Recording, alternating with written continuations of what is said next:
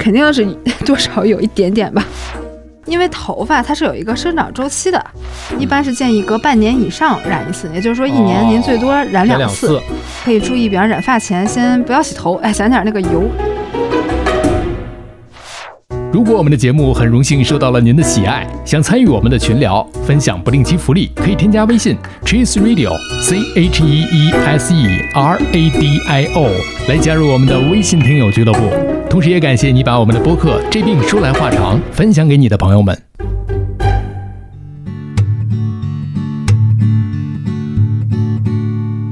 你头昏脑胀，不太灵光，走路也有点踉踉跄跄。你肠胃可能还有点受凉，你吃饭只敢喝点汤，你鼻腔不通，喉咙发痒，这是感冒还是阳了个阳？自测结果是一道杠，但是总觉得自己不健康。你量血压，你测血糖，你上网查，你想硬扛。家族群里各种推文，感觉你不剩多少时光。你哪儿不舒服别慌张，毕竟人吃五谷杂粮。你哪儿不舒服别紧张，来听医生怎么讲。内外妇儿科研临床，药剂检验和影像。没事儿就别胡思乱想，人生还有下半场。这病说来话长，但是也好讲。这病说来话长。欢迎收听，我是阿汤。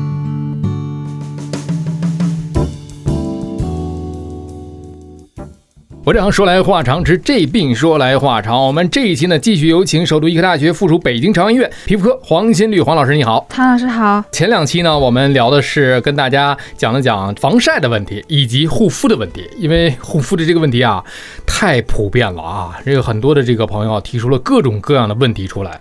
当然了，这一期我们要聊的这个话题呢，可能比护肤更加普遍、更加困扰啊，也是在之前跟小张老师一起聊营养饮食的时候，也谈及了这个方面，那就是。是脱发的问题了啊？为什么说脱发这个问题比护肤还要备受关注？是因为它困扰多呀，直接影响到我们的这个美观啊。脱发、毛发的这个问题也是黄老师的一个主要研究方向，是吧？嗯，是我现在主要做脱发这个方向。今天在听我们播客的朋友真的是捞着了啊！这个脱发，我们从临床的角度上来讲，因为林林总总啊，在我们白领上班的写字间、电梯间，包括小区的一些广告当中，都会看见很多良莠不齐的产品。当然了，这些产品我都没用过，可能现在我对这个问题还是。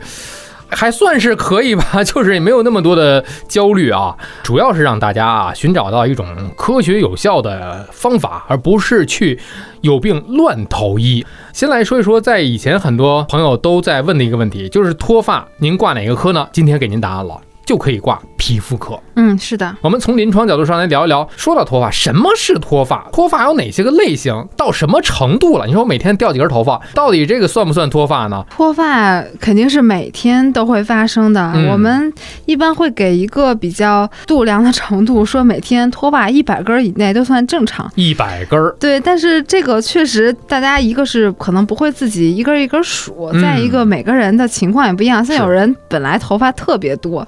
可能掉一百根儿也不显什么，哎哎，有人就我本来头发不多，天天掉那么多就很焦虑了。脱发这个事儿，首先大家不用太焦虑，不用觉得自己掉几根头发这就叫脱发。但是如果觉得这个问题已经困扰到自己，而且大家发现自己的发量在逐渐的变少，还有一个就是比较重要的有亲属关系的，有没有谁头发比较少，尤其是有那种呃俗称地中海呀，然后头发比较稀谢顶的这种。如果有这种就是家属的话，您可能会存在这样的基因啊，这个遗传因素还是挺强大的。这种情况就建议可以去看一看了，可能您就会有脱发的情况。脱发的类型呢，其实很多种，比较常见的，然后可能在中国人群中占的最多的是雄激素性脱发。嗯啊，它虽然叫雄激素性脱发，但是男性、女性都可能会发生。男性比较常见的表现可能就是发际线上移，就出现那个 M 型。哦，还有就是地中海，就是头顶，嗯，对，比较就直接秃了一块这种。然后还有在女性可能同样的脱发，它可能表现更多是顶部会稀疏一些，它可能发际线不会特别明显的上移啊。当然也有女性会表现出男性型脱发，男性表现出女性型脱发的都有可能啊。这是雄激素型脱发，它呢跟这个遗传有很大关系，跟雄激素对这个毛囊的作用有关系，然后还跟这个平时作息不规律。熬夜呀，劳累呀，哎，对对对，这些不良的生活方式都有关系，而且现在很常见。还有的俗称“鬼剃头”，就是突然斑秃啊。哎，对，斑秃就是局部的脱了一块儿啊，然后这是斑秃，也是一个相对常见一点的脱发类型。还有一个比较常见的就是，呃，休止期脱发，它呢一般是有一个短期的应激因素，比方说常见的节食啊、减肥，还有呢，比方说这段时间感冒了，嗯，有一个急性的应激因素，包括你得了一些什么疾病，头发会短期的集中的进入休止期，然后这段时间头发会大量的脱落，就你会觉得本来每天脱这么几根儿。结果突然这段时间每天一把一把的掉，嗯，其实这种反而不用特别的焦虑啊，因为它可能是这种短期的这种应激性的脱发，它一般再过，比如说您过两三个月会发现头慢慢的又长出来，就不掉那么多了啊，就包括产后脱发，您可以叫它休止期脱发，您也可以管它叫生理性脱发，因为这个基本上产后的激素的改变都会经历，它就是那种大量的产后三个月会大量的脱发，但是也不用太担心，一般的都会再长回来的。然后其他的还有一些，比方说。一些药物或者是一些化疗患者啊，这种会导致这就比较特殊的一些脱发类型了。那话说回来，这个脱发。可逆吗？有没有在临床上的一些治疗手段呢？植发也算治疗手段之一了。也是啊。脱发可逆吗？其实这个在早期应该说是可逆，就是它只要毛囊还在啊，其实这个头发还是都有长出来的希望的。哦。啊，比方说斑秃，经过治疗，大部分都能长出来。但是它跟您本身，您为什么会斑秃呢？可能本身有一些免疫的问题，也有那些比较就免疫确实比较紊乱的，有可能比较难治。然后雄雄激素性脱发呢，现在通过一些方法也是能很大程度上改善的。虽然它整体是一个细水长流啊，随着你要不治它越来越少，但是。通过您积极的治疗，现在效果也还是不错的。还有一种叫做脂溢性脱发是吗？脂溢性脱发其实现在就是现在雄激素性脱发，它应该叫是一个雄激素性脱发的一个别称啊，或者说它已经被我们就是废弃了的一种称呼啊，就是以前的俗称吧，算是旧称。哎，对，旧称。现在我们就是不这么叫它了，但是可能老百姓会比较常叫这个叫法啊。原来是这样，那有哪些治疗手段呢？药物、物理、嗯，手术，呃，对，这三种都是。比方说，就雄激素性脱发哈，早期我们就是药物，外用的一些药物哈，比较常见的米诺地尔，然后还有就是呃，物理治疗，现在可以通过一些微针哈，中医可能有些什么梅花针，嗯啊，这些辅助治疗。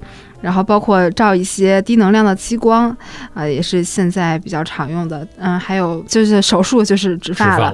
其实都是一个综合的治疗方法，但是药物治疗就是基础啊。不管你用哪种方法，肯定都是要先采取药物治疗的。它也是一个日常比较好坚持的一个方法吧。嗯，其实说到这个药物治疗啊，我们就是在很多的上班的时候的写字楼电梯间，就是五花八门的这个防脱发呀、治脱发的产品就来了，号称还有非常迅速的。啊，立竿见影的这些都靠谱吗？大家怎么样去分辨呢？我觉得，如果看到这个迅速立竿见影，嗯，基本上可以判断不靠谱了。这个倒是一个好标准，是因为头发它是有一个生长周期的，它的整体一个周期基本上就要三个月，它有一个生长期、休止期和退行期。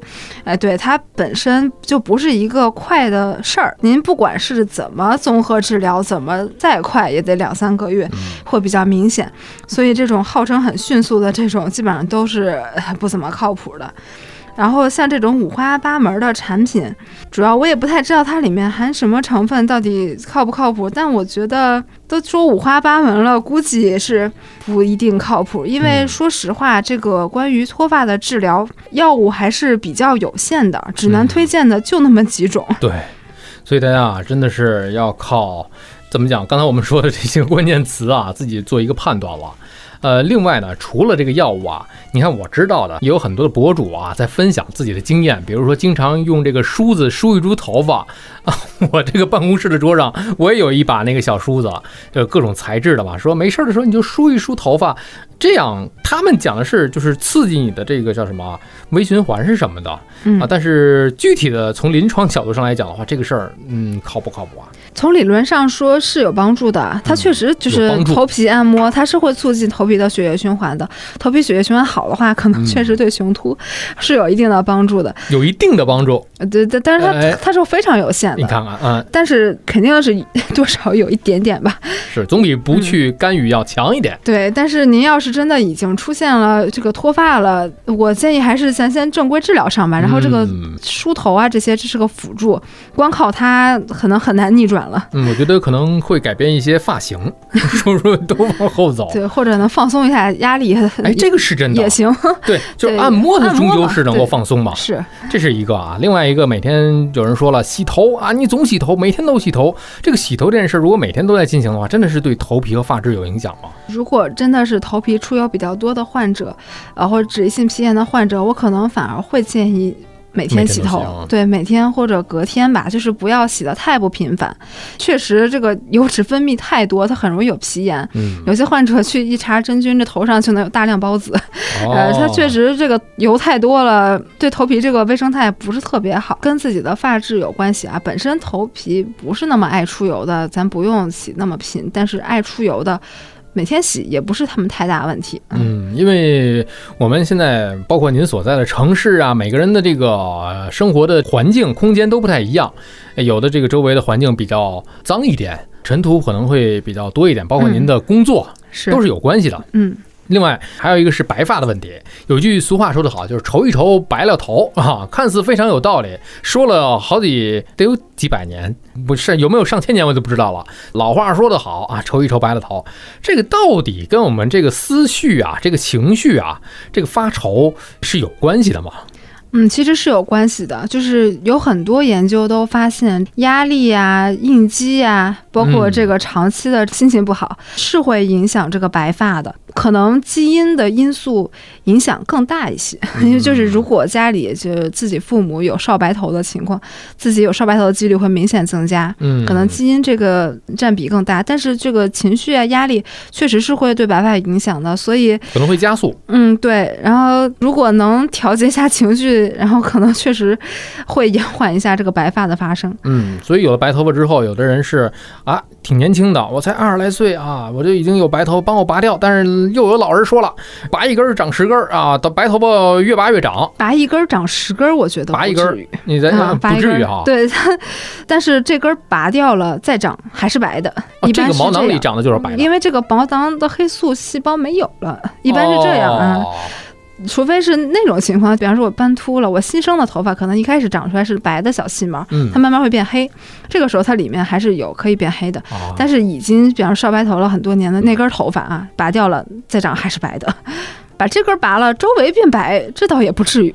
就是说黑色素它是不可逆的，这个毛囊里一般这种长期的就不可逆了啊，还真是。那长十根儿先不说啊，肯定是这根你拔了，这个原地还是来根白的。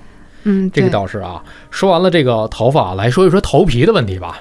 现在你看啊，很多的这个理发店啊，这个美发店呐，你一去剪头发，都很多的这个项目给你推荐，所以这就是我精心挑选吧。就很多的理发店我是不愿意去的，他都会给你剪剪头发，就给你先生给你推荐一个，您这个哎呀头皮有点发红啊，做一个什么头皮护理啊，所谓的这个头皮管理啊，头皮护理啊，它对于呃头皮啊毛囊的监测呀，他说的确实是啊，你让你怎么讲呢？就如果不听咱们这期播客的人，真的就信了啊，头头是道。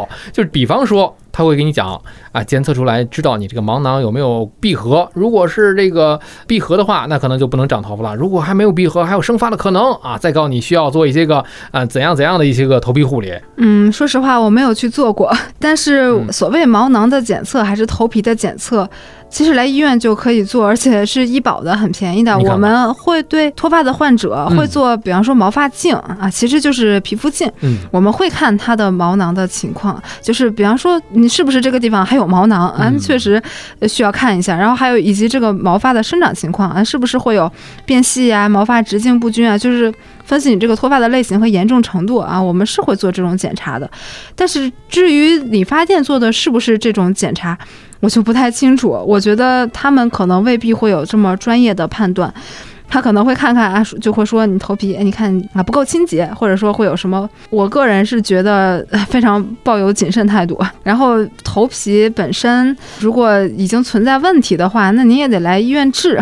我也不知道他那个护理是怎么护理的，我觉得，嗯，最好还是抱着谨慎的这个态度吧。对我们是该做检查，但是还是要去相关专业的地方做检查。这个项目啊，我也没有体验过，我每次都是啊，我是今天实在没有时间了啊，这个 我就觉得你检查出来了。你又能怎样了？你也不能给我治疗，不是？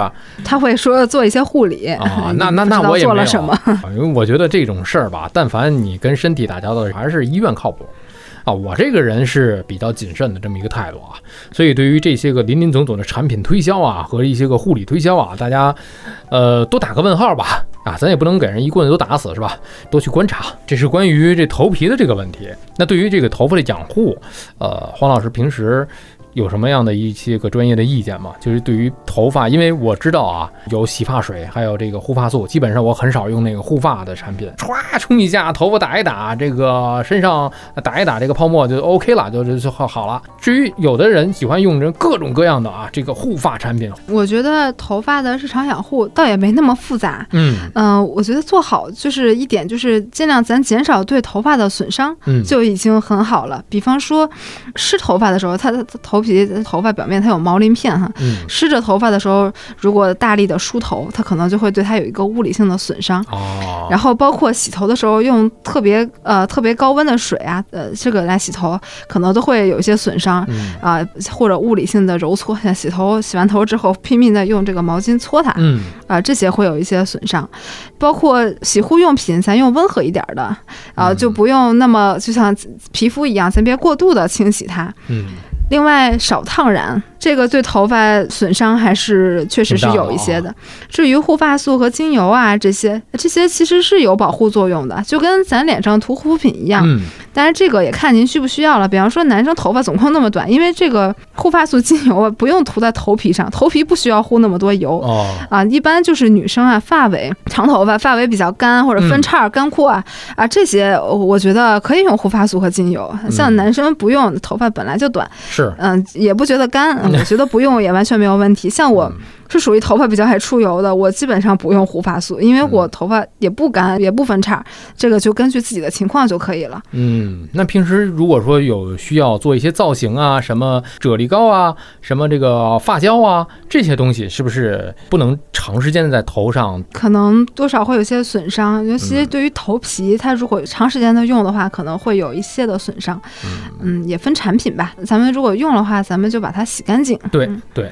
那另外呢，还有一些个朋友啊，提出了一些个问题。首先，这个朋友呢，第一位啊，他说，如果做不到早睡早起，有没有别的方式可以护住或者是延缓发际线上移？长时间的户外有氧运动，比如说骑车、爬山、跑步等。这个问题来自于身高一米五、发际一米七的北菜菜。他的疑问是如何延缓皮肤衰老？呃，先说这个发际线上移或者延缓发际线。这个呃，如果啊您本身已经有雄秃的表现了，我建议咱就用上药吧。其实这个雄秃的药物虽然用药时间可能会比较长，但整体还是比较安全的啊，长期用倒也啊问题不大。咱就如果真的是要备孕了，可以停一小段时间。嗯，因为如果已经出现雄秃了，可能光通过日常的这个理疗，还是通过日常的生活是不够的，有可能。因为您存在这个基因，这个头发可能真的这个趋势是难以避免的。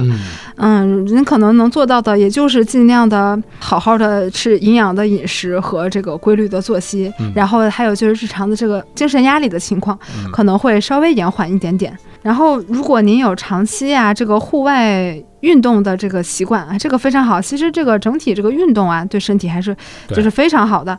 但是这个对于皮肤衰老，那您就做好防晒吧。就刚我们上一趴说的那个问题，做好防晒就能延缓皮肤衰老。呃，刘小七问发际线后退和梳头有没有关系？正好是跟刚才我那个说法是相反的。他是那意思，往后梳，总梳总梳，头发都被梳掉了吗？呃，梳那那那不至于，您只要不梳头，就是瞪着头发瞪，应该不至于。对，但是就比方扎辫子啊，女生比方扎过马尾辫儿，或者是老呃同一个发型，它会如果有牵拉的话，包括您梳头如果很大力有牵拉的话，呃是会有牵拉性脱发的啊。如果长期的话，确实对头发不是很友好。别太用力啊。对对，头发温柔一点。嗯。路易斯他说：“少年白除了染发，有没有其他的改善方式能够保持的时间更久一点呢？”嗯，这个刚才少白头，刚才也聊到了。其实毛囊里面的色素已经没了啊。这个跟这个遗传有关系，您就心情好一点吧，可能能白的。能够想开点，是这个意思吗？白的晚一点，对，要不然已经白了的，已经白了，咱们就挺好看的嘛。现在还专门有人调染呢。对啊，你看看这个，还是黄老师讲得开。对我老公就是少白头，我觉得也不难看，还 挺有个性的。是是。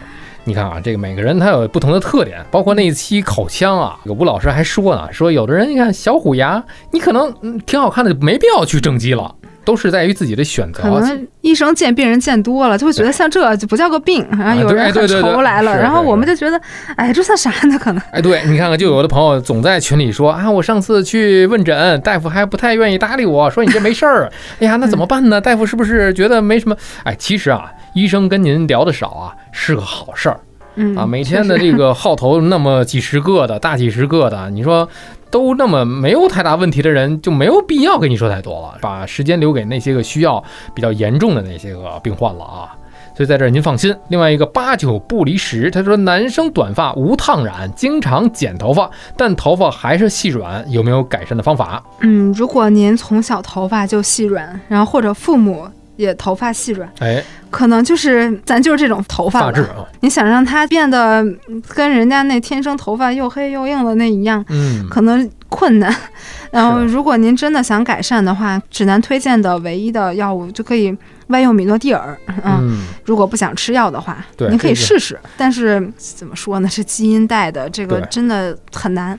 只能说试一试了。这位朋友啊，夏天他说白头发多，经常染发，对于头皮有损伤。我们刚才说了啊，建议的染发频率。嗯，这个染发剂确实，它可能还有一些化学成分，比方说过氧化氢啊、对苯二胺啊这些，是会对头皮又有刺激，然后另外也会有损伤。嗯，而且。